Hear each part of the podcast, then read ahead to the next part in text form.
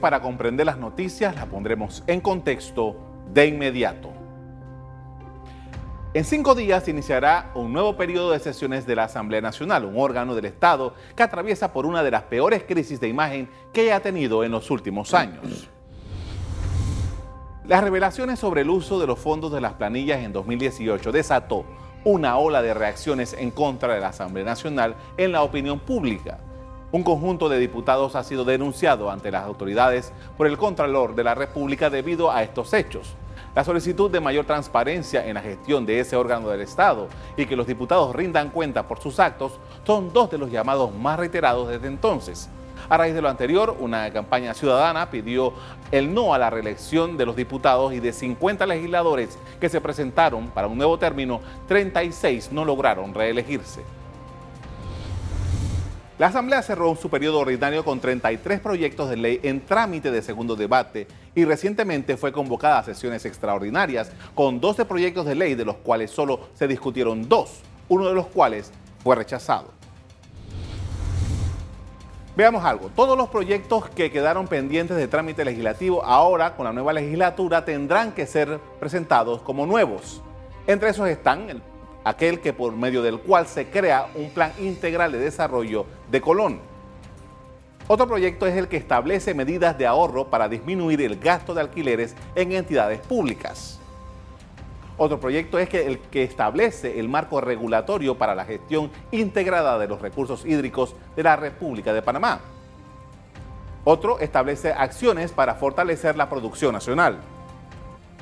Y del paquete de sesiones extraordinarias está la ratificación del magistrado de la Corte Suprema de Justicia, la ratificación de un fiscal electoral, la ratificación de los directores del Canal de Panamá, la ratificación del director de la Superintendencia de Seguros. En medio de la situación que ha enfrentado la Asamblea, hay un grupo de jóvenes diputados que quieren hacer la diferencia. En total serán 57 nuevos diputados que llegarán al Pleno Legislativo las próximas semanas. Los únicos que han presentado un esquema de trabajo son los miembros de la llamada bancada independiente.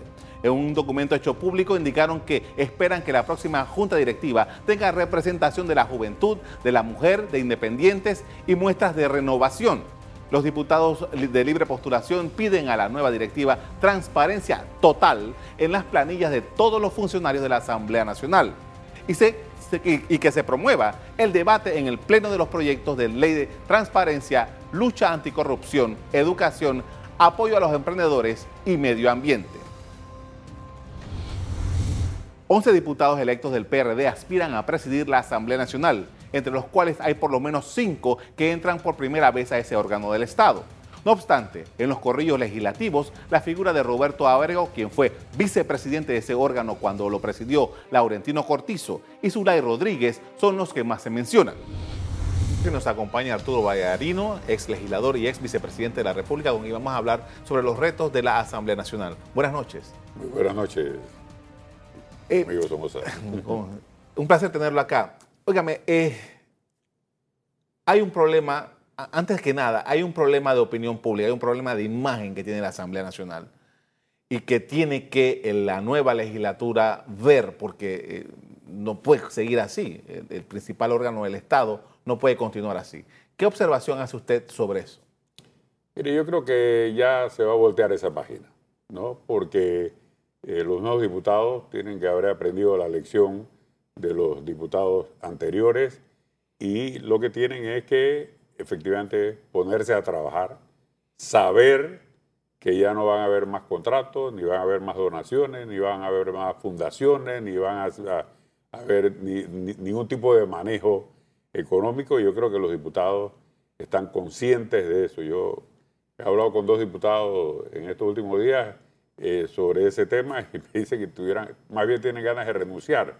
Y algunos suplentes, porque los suplentes tampoco van a devengar ningún centavo eh, como salario en virtud de las medidas que, de las acciones esas que tomó el, el, Contralor. Entonces, yo creo que los diputados están conscientes de, de, ese tema. Aquí lo importante es mirar ahora hacia adelante. Y yo estoy un poco preocupado porque no me gusta la forma como aritméticamente ha quedado constituida la, La asamblea. Asamblea. Hay una mayoría absoluta de parte del gobierno y eso me parece que no es muy bueno. Eso no genera el debate. Eso lo que genera es una aplanadora. Eh, De nada sirve que hayan jóvenes llenos de muchos ideales, ya sea de los partidos políticos o de los independientes, si al final de cuentas saben que se va a seguir la línea del Ejecutivo. Entonces, es muy peligroso que, teniendo el co- que en un país presidencialista, teniendo el control del Ejecutivo, teniendo el control de la Asamblea y posiblemente una buena cantidad de magistrados, eso lo lleva a tener más bien un gobierno autárquico, eso lo puede dirigirse más bien hacia una dictadura eh, civil. Entonces yo creo que hay que tener mucho cuidado y la Asamblea va a tener que eh, esto, mantener una coordinación con el Ejecutivo. No creo que esas sean las intenciones del presidente Cortizo, pero eso siempre es una tentación, hacer uso de, de- de su mayoría. Hemos escuchado al presidente Cortizo hablar de que lo necesita a todos. Hemos estado hablando mucho de que del consenso, de la consulta, de la descentralización, de la participación comunitaria. Entonces yo creo que lo que los panameños necesitamos es eso, un gobierno de diálogo, un gobierno de eh, concertación nacional eh, para atender los graves problemas que tenemos. Tenemos el problema del seguro social, que es gravísimo, el problema de salud, eh, no solamente el seguro social, la atención médica, el tema de la medicina, el, el tema del agua, que tanto prometió el presidente Varela que iba a resolver, ha hecho crisis. Ahí en el 89, cerca de la potabilizadora, nadie tiene, tiene agua. El tema de la e- educación, que todo el mundo dice que es la estrella y que es la llave para poder eh, nosotros eh, progresar en este país. Esto, eso no se va a poder hacer solo, solo por, los, los PRD, la reactivación económica, esos proyectos que se mencionaron hace algún momento son importantes, pero la gente lo que está esperando es cómo se hace para disminuir el desempleo, cómo se hace para activar la economía, cómo se hace para que realmente el, el dinero circule. Y si vemos el- el, eh, otros sectores sociales como el de eh, la seguridad, entonces para eso lo que se necesita es que eh, se consulte a la, a la- a la población. Y si a eso le unimos las reformas constitucionales, que tienen que ir un referéndum, sería muy duro para, el gobierno que lleve unas reformas constitucionales que además son un parche a la constitución y que esto la comunidad no se lo apruebe. Entonces, no hemos visto que en los nombramientos que ha hecho el Ejecutivo hay una tendencia a poder lograr la participación de diferentes sectores eh, de la sociedad y eh, los retos son muy grandes para que el PRD piense que lo puede solucionar solo. Usted me ha hecho un pantallazo casi que completo de toda la política nacional entre el Ejecutivo y el Legislativo, pero yo quiero volver a lo que usted mencionó al principio o en el medio de su, planteamiento, y es relacionado con la conformación de la Asamblea Nacional. Usted fue legislador tres veces seguidas, usted conoce el reglamento interno. ¿Cuál es el papel de las minorías de acuerdo al reglamento interno para que su voz no sea aplanada por la mayoría fuerte que tiene el, partido de gobierno ahora. Mire, por ahí usted ha escuchado a los independientes que quieren formar parte de la Junta Directiva y toda esta cosa. Los independientes pueden constituir una bancada y formar y tener a un representante en una comisión de siete o nue- nueve personas. Entonces, ahí va a ser una voz, pueden hablar, tienen derecho a voz, tienen derecho a voto, pero siempre hay una mayoría que se impone. Y eso históricamente eh, hablando. Por otra parte, está el periodo de incidencia, que es un como un muro de lamento, ¿no? Ahí se van ahí, se quejan y dicen y, y gritan, pero a la hora de la verdad es, es muy frustrante, porque yo estuve en oposición, que usted se prepare, que dé argumentos, que trate de convencer de que se aprueben una serie eh, de normas y sin embargo, a la hora de la verdad, sabe que ya esto, todo eso está conversado y que ya ahora no hay ni lo que se llamaba el matraqueo, que en realidad es una negociación. Decía un viejo político que legislar es negociar, es decir, cuando usted va a hacer una ley, es una propuesta, otro hace una contrapropuesta y al final tiene que buscar algún mecanismo de mediación para que salga eh, la ley. Así Lo que, vamos a ver con Trump, en, eh, digo, con el Senado y el, y, sí, en, en, todas partes. Esto. Así es que es verdad que sobre todo al principio, eh, como lo vimos en la a, asamblea anterior, los llamados independientes y los diputados nuevos sobre todo van a poner todo su vigor, su entusiasmo en hacer conocer sus proyectos.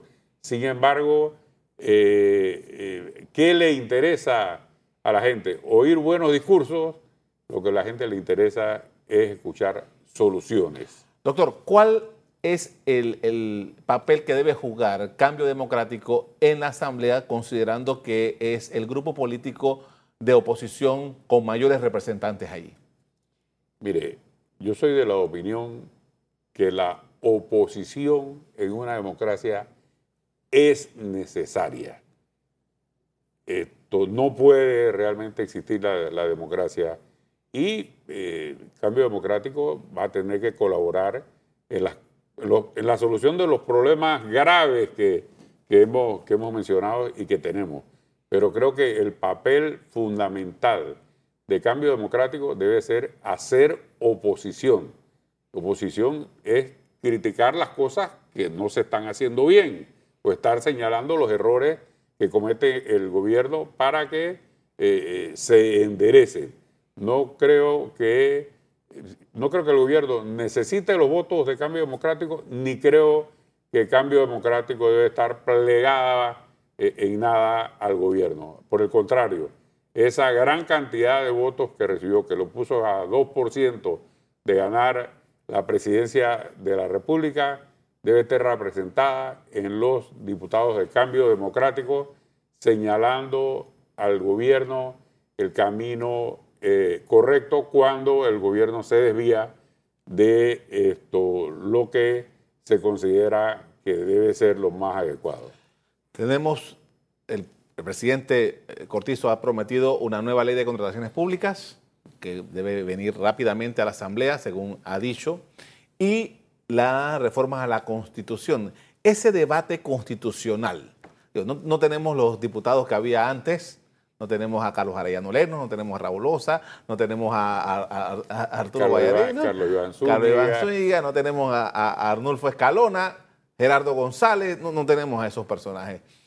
¿Cuál es el papel del diputado ahora para realmente convertirse en constituyente y debatir este proyecto?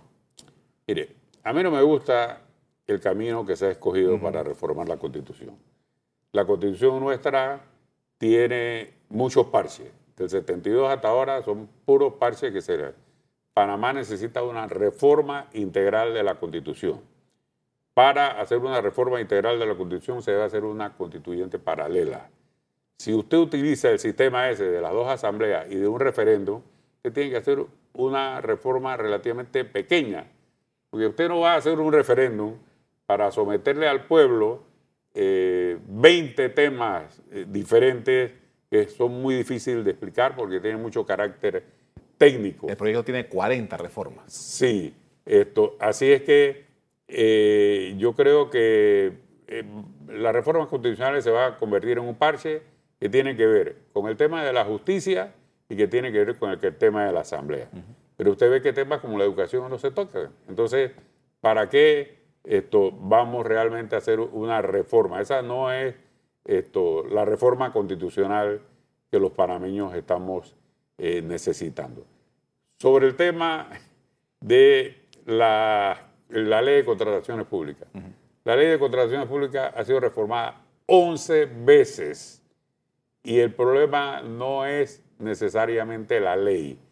El problema es las personas que interpretan la ley, esos que nombran allí en la comisión evaluadora, esos son realmente el problema. Yo no estoy diciendo que no se mejore la ley.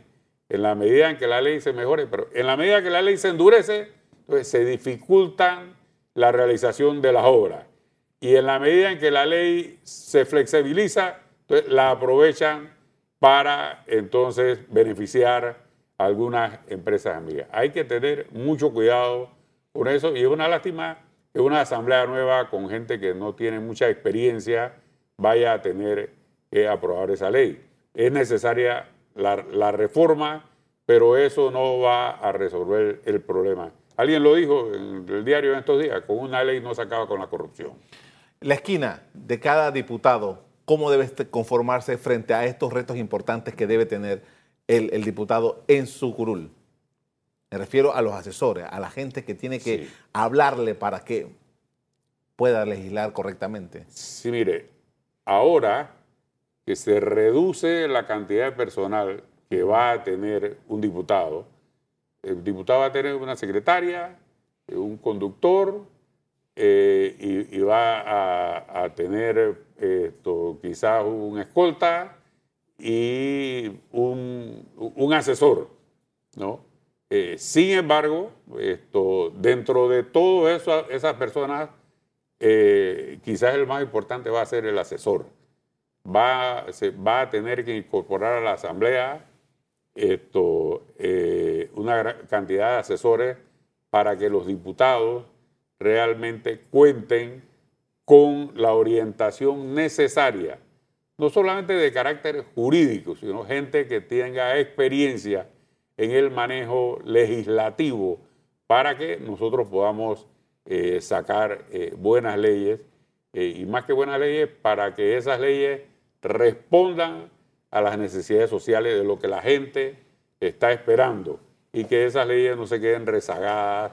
Eh, por ejemplo, en, el caso de las comisiones, las comisiones van a tener que tener muy buenos asesores, porque es la comisión donde se empieza a cocinar todo el tema relacionado con, con, las leyes y con muchos diputados noveles, ahí van a tener que tener muchas personas eh, que no solamente esto, puedan asesorar esto, eh, los temas estrictamente legales, sino también los temas políticos y sociales. Perfecto, muchísimas gracias, doctor Vallarino, por compartir con nosotros esta experiencia y esta visión de lo que debe ser la próxima asamblea.